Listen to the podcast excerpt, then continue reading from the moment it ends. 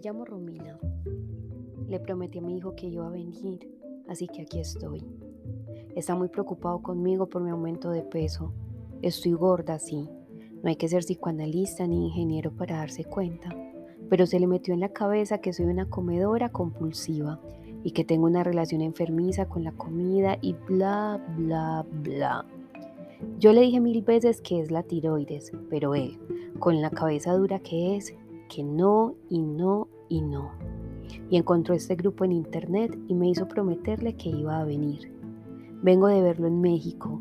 Vive con su mujer y mis dos nietos, lindos, aunque yo no podría vivir allá. Por la comida sí que me iría. Casi me vuelvo loca en las taquerías. Bueno, la verdad es que no tengo mucho que decir. De México me fui para Cuba. Me quedé en casa de Estela, la única amiga que me quedó allá. La encontré re flaquita. Estela siempre fue delgada, pero ahora está en los huesos. Dice que come bien, pero si la ves, te das cuenta de que es mentira.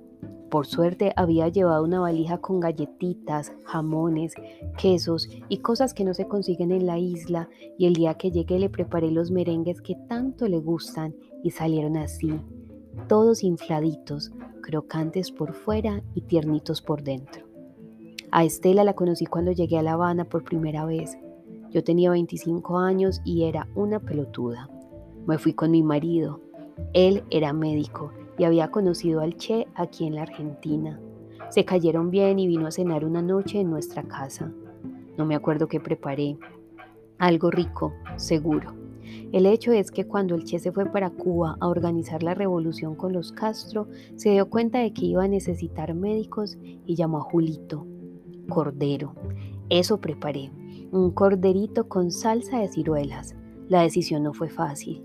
En Argentina estábamos bien y yo estaba embarazada de Antonio, pero no me animé a sacarle la idea de la cabeza. Era como si le hubiera agarrado una fiebre y yo supe que si no me iba con él, se iba a terminar yendo solo. Entonces llegamos a Cuba y conocí a Estela. Era de las lindas, flaquita, con clase. Su marido era pediatra y también se había contagiado de la fiebre de esta estúpida revolución. Fue una época dura, de mucho trabajo, pero maravillosa al mismo tiempo. Vivíamos en Alta Habana, un barrio residencial lindo, agradable, teníamos buenas casas, íbamos a fiestas, nos codeábamos con gente importante, la comida era riquísima y había de todo. No como ahora, que ni pan tienen. No sé qué más contarles.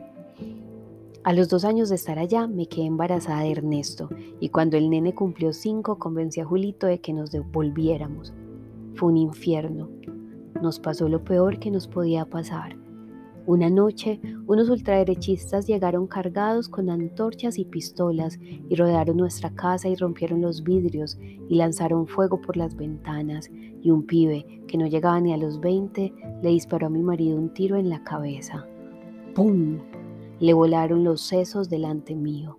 Cuando salieron los hijos de puta, hicieron una pintada en la fachada que decía, Doctor Comunista. Les conté que en México comen taco de sesos. Agarré a mis hijos y me fui para la casa de mis papás, pero ellos en el fondo creían que nos habíamos buscado esa desgracia. No se alcanzan a imaginar las pelotudeces que me decían, como si me mereciera vivir eso, y nadie, Nadie en este mundo se merece vivir lo que yo viví. Entonces empaqué otra vez y me volví a Cuba.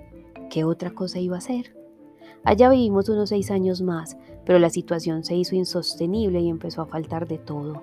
Fue en esa época que empecé a soñar con comida. Soñaba con banquetes, más bien con bacanales, y empecé a engordar. Nada que ver como estoy ahora. Ahora peso 150 kilos, pero en esa época no llegaba ni a los 90 y la tiroides se me disparó. Yo digo que por los nervios, ya las cosas se habían calmado con la familia y regresamos a Buenos Aires.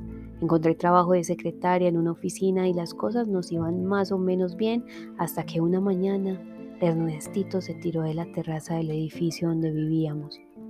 Y ahí sí me volví loca, loca de pánico, loca de tristeza y loca de obsesión. Loca. Estaba re loca. No podía sacarme la imagen de mi hijo hecho un enchastre de salsa boloñesa. Y luego pasó lo del accidente. No sé si viene al caso. Un día pelando unas papas para hacer unos ñoquis porque los ñoquis prefiero hacerlos yo. Los que venden en el súper están llenos de harina y no tienen gusto a nada. Son todos secos, parecen arena. Así que prefiero hacerlos yo, aunque sé que es un quilombo. Y entonces estaba pelando las papas y el pelador se me resbaló por la mano y me corté acá, justo en las venitas estas. Y apenas Antonio me vio se puso histérico y ni siquiera quiso que le calentara la comida. Me llevó al hospital y allá me curaron las heridas, pero no eran muy profundas, pero había perdido mucha sangre y me encontraron muy débil. Entonces Antonio decidió comprarme un paquete todo pago en un hotel para que me recuperara. El lugar no estaba tan mal, pero la comida era espantosa, parecía comida de hospital. Esa gente no tenía ni idea de cocinar las sopas todas aguadas y sin sal, mucho brócoli coliflor hervidas y el puré de papas no se imaginan lo que era eso. No le ponían ni manteca ni crema de leche. ¿Qué más puedo decir? Más allá de eso fueron unas vacaciones agradables. Descansé, dormí mucho, vi la tele, jugué a las cartas y luego volví a mi casa. Antonio debe haber pagado una fortuna. Ese Antonio, pobre chico, yo le digo que deje de preocuparse tanto por mí. Yo estoy bien, soy una mujer fuerte en el sentido mental. Yo no me dejo bajonear. Siempre encuentro la vuelta para salir adelante, de tener esperanzas y de estar aprendiendo cosas nuevas. Por ejemplo, ahora mismo me metí en un curso de panadería. Es re lindo comerte el pan que amasaste con tus propias manos. Entendí que tengo que hacer mi vida, por eso después del curso de pan voy a empezar uno re lindo de pastillaje. Y bueno, ya veo que se están aburriendo de estar aquí sentados, esperando a que les diga alguna cosa. Antonio me dice que necesito hacer terapia como si mi problema fuera cosa de hablar y por eso estoy aquí. Pero con todo respeto, lo que yo necesito es un buen nutricionista.